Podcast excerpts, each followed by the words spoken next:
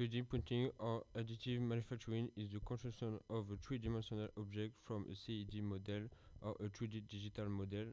This can be done in a variety of processes in which material in deposit join and solidified under computer control, with the material being added together, such as plastic, liquid or powder grain being fused together, usually layer by layer.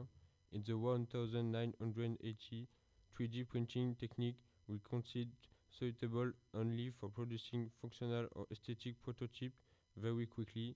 Since 2019, the accuracy, repeatability and material quality of 3D printing have increased to the point that some 3D printing processes are considered viable as an industrial production technology.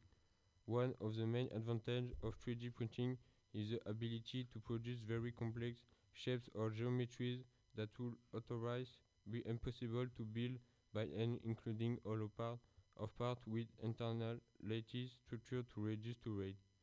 Fused deposition modeling which has a continuous filament and thermoplastic material in the most commonly used 3D printing process as of 2020.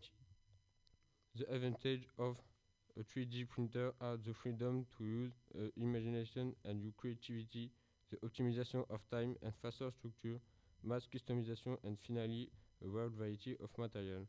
Then comes the disadvantage, the 3D printer consumes a lot of material and to have some knowledge of the machine to make the best possible adjustment to have a better part.